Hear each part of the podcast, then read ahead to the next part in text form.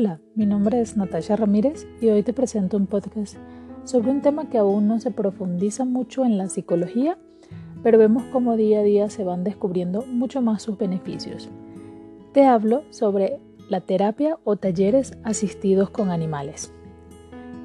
¿De dónde viene la terapia asistida con animales? Pues a lo largo de la historia de toda la humanidad, los animales han ocupado una posición central en las teorías de la ontología y el tratamiento de enfermedades.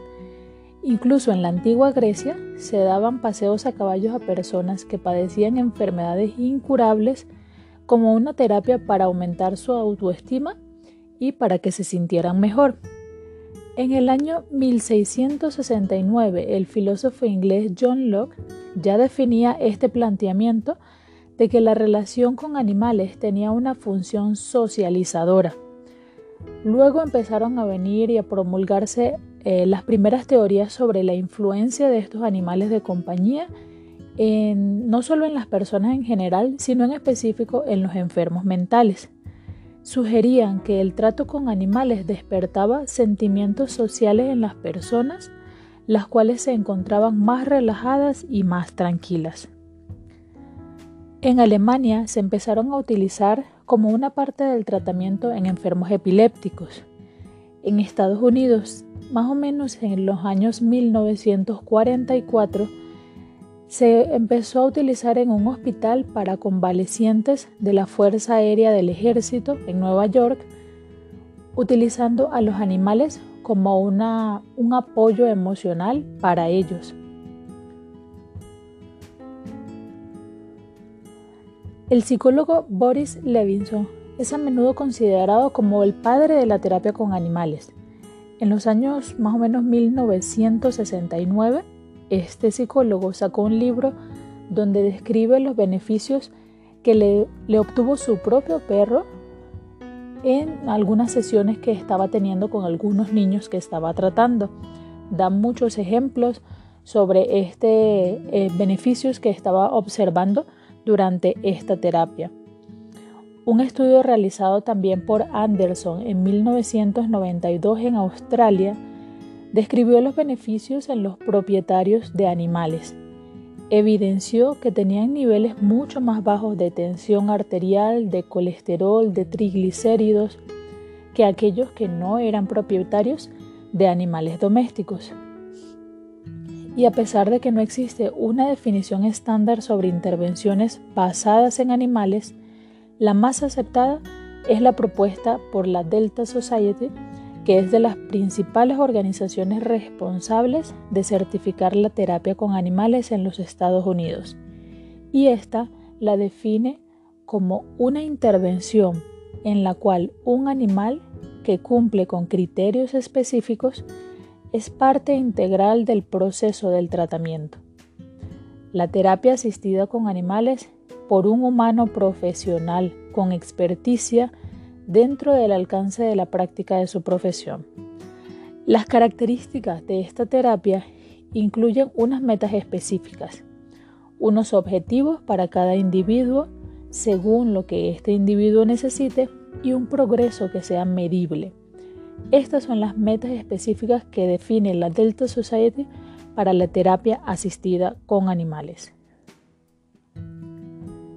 La relación cercana con animales ha generado efectos positivos en la salud humana, como un incremento significativo del comportamiento prosocial y la afectividad interpersonal. En los niños específicamente se ha descrito una estimulación mucho más avanzada en el desarrollo psicomotor y del lenguaje. Mejora la comunicación no verbal en los niños, mejora y mejora la comunicación no verbal y más altos niveles de autoestima y competencia social. Mejora la empatía y la autonomía. Existe un papel educacional los animales satisfacen la necesidad de abrazar y de contacto físico. También que tener un compañero y ser aceptado incondicionalmente. Esto potencia la autoestima y el sentimiento de empatía, así como de habilidades sociales en las personas. El perro entrenado para terapia le transmitirá a la persona un refuerzo emocional y conductual positivo por esa acción que la persona ha realizado. Por ejemplo, cuando el niño acaricia al perro, cuando el niño puede o el niño o la persona abraza al perro o realiza alguna, alguna tarea en específico que se le ha solicitado, la forma en cómo responde el perro o cualquier otro animal que se esté utilizando como terapia va a ser un estímulo, va a ser un refuerzo por positivo por esta acción que la persona ha realizado. También no puede ser cualquier tipo de animal. Los animales utilizados en terapias asistidas por excelencia están siendo los perros. Tiene que ser un perro muy tranquilo, maduro, para que pueda soportar ruidos, gritos, movimientos, contactos fuertes. Debe ser capaz de esperar respuestas y, órdenes. Debe estar en entrenamiento o debe haber realizado un entrenamiento en instituciones especializadas para adiestramiento canino. Y no solo cualquier adiestramiento, sino para que pueda estar durante un tiempo en específico en estas terapias junto con otra humana.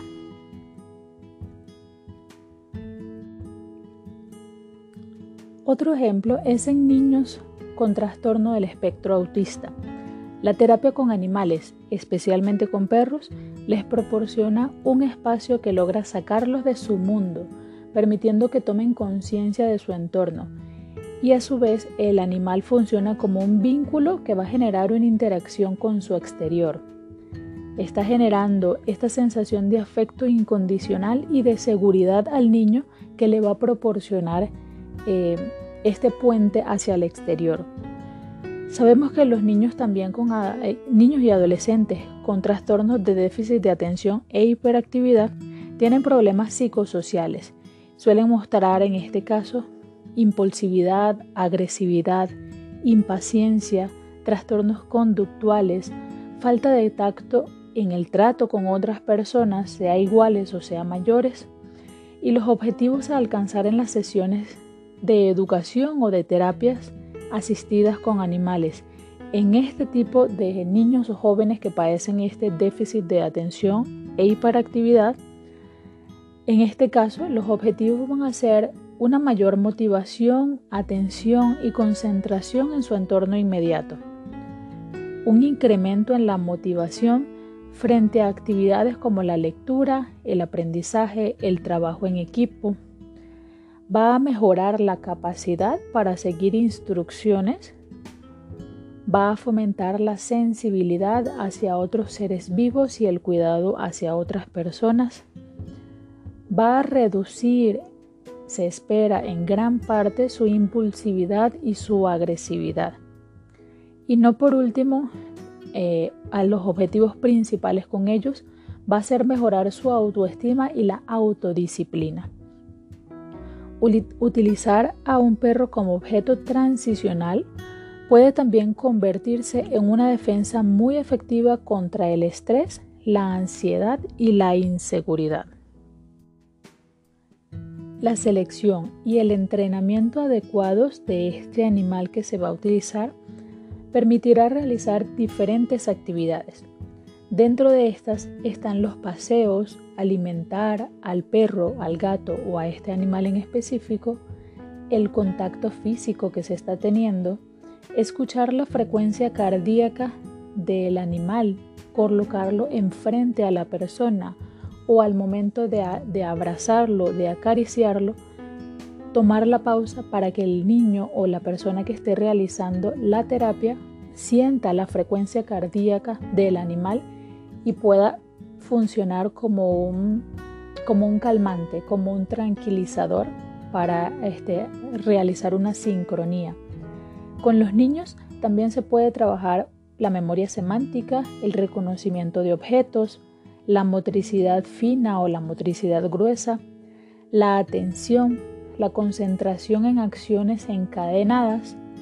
De igual manera también es posible enseñar para que el perro, por ejemplo, responda de una manera apropiada y rápida sin forzarle ni intimidarle lo cual es clave para que pueda tener eh, un animal, por ejemplo, en grupos con pacientes con niños del trastorno de espectro autista. Anteriormente mencionamos que no cualquier animal sirve para hacer una terapia asistida con animales. Incluso cualquier perro tampoco sirve para este tipo de terapias. Tiene que ser un perro entrenado, tiene que tener unas características específicas. Entonces, para llevar a cabo un programa de terapia asistida con animales tenemos que tener en cuenta tres afirmaciones.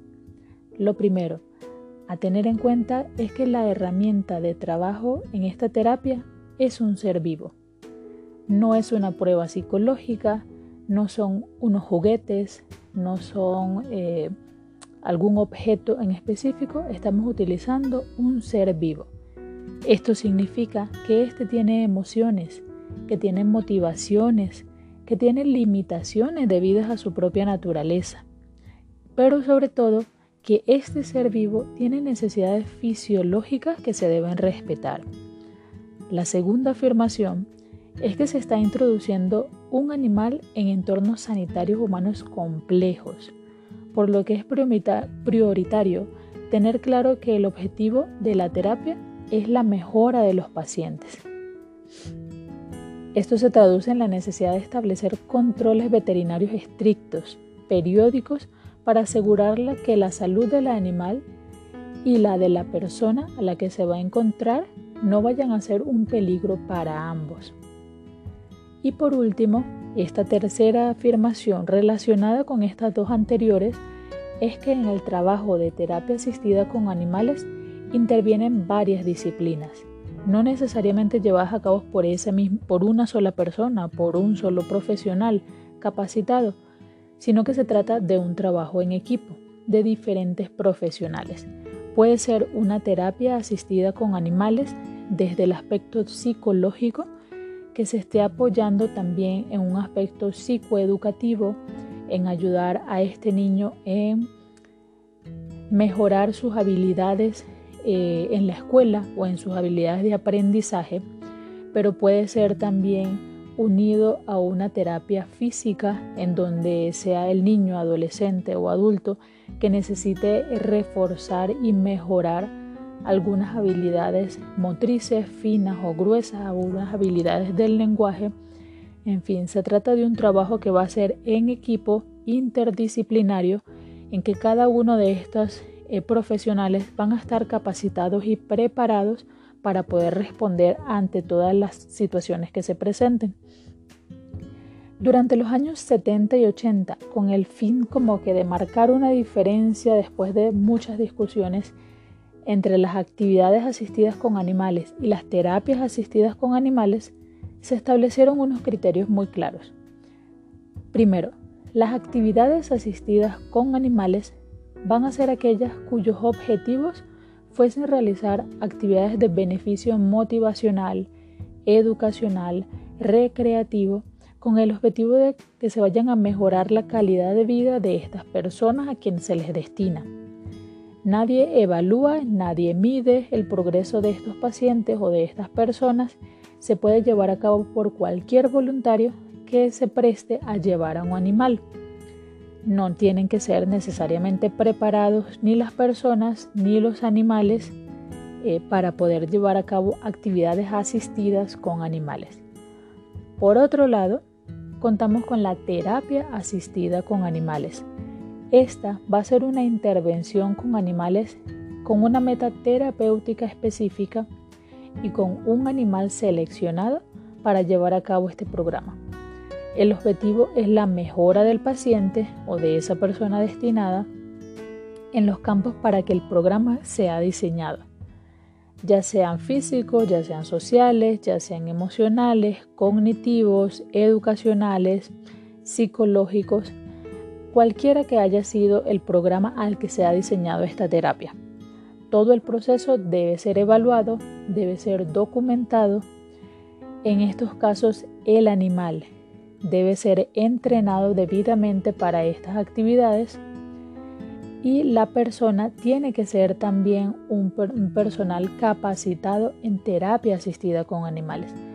No basta ser, si la terapia va dirigida a reforzar un aspecto físico, no basta ser con un fisioterapeuta eh, que lleve un animal preparado o un animal entrenado para poder realizar esta terapia. El profesional también tiene que ser preparado en la terapia asistida con animales para poder utilizar esta herramienta. Si la terapia va dirigida a la parte psicológica, a la parte psicoeducativa, eh, no basta con ser un licenciado en psicología o con diferentes especialidades y maestrías en el área de psicología y que contemos con algún animalito nuestro en casa o que estemos entrenando para llevarlo a las terapias. Ambos, tanto el animal como el profesional, tienen que ser preparados y tienen que ser capacitados para poder integrarse en esta terapia. ¿Cuáles serían los grupos de personas con necesidades especiales susceptibles de beneficiarse con esta terapia asistida con animales? Pueden ser en el ámbito de la salud en general, personas que tengan una larga convalecencia, personas que estén en centros de rehabilitación, a lo mejor tras accidentes, eh, que tengan Parkinson, que tengan esclerosis múltiples, parálisis cerebrales, enfermos terminales, personas con VIH o enfermos crónicos. En el ámbito de la salud en general pudiéramos mencionar estos. También se encuentran programas de educación especial para niños, centros en acogidas de menores o centros de atención a menores, en prisiones y en albergues, en programas para mujeres maltratadas, en residencias de ancianos, en enfermos con Alzheimer, en niños que tengan alguna capacidad especial o que tengan alguna necesidad especial, por ejemplo, los que hablamos anteriormente de eh, niños y jóvenes con trastorno de espectro autista, los niños y jóvenes con trastorno de déficit de atención e hiperactividad, eh, niños y jóvenes con parálisis cerebrales y cualquier eh, con síndrome de Down, con cualquier otra eh, necesidades especiales que puedan beneficiarse de estas terapias. Y ya para finalizar, es importante tener presente los beneficios de tener un animal de compañía en nuestra vida. También recordar que la terapia asistida con animales debe emplearse por estas personas preparadas y por animales entrenados propiamente. De esta forma es como se pueden obtener los mejores beneficios que tiene esta terapia. Es importante recalcar que la terapia asistida con animales no es un reemplazo de la terapia psicológica, de la terapia pedagógica, de una terapia física, según esté necesitando este destinatario. Es un apoyo que pasa a complementar estas terapias para incrementar estos resultados deseados, para reforzar lo que ya se viene trabajando en cada uno de estos aspectos. Espero que hayan disfrutado, que se animen a conocer mucho más sobre los beneficios, los alcances que tiene la terapia asistida con animales. Adiós.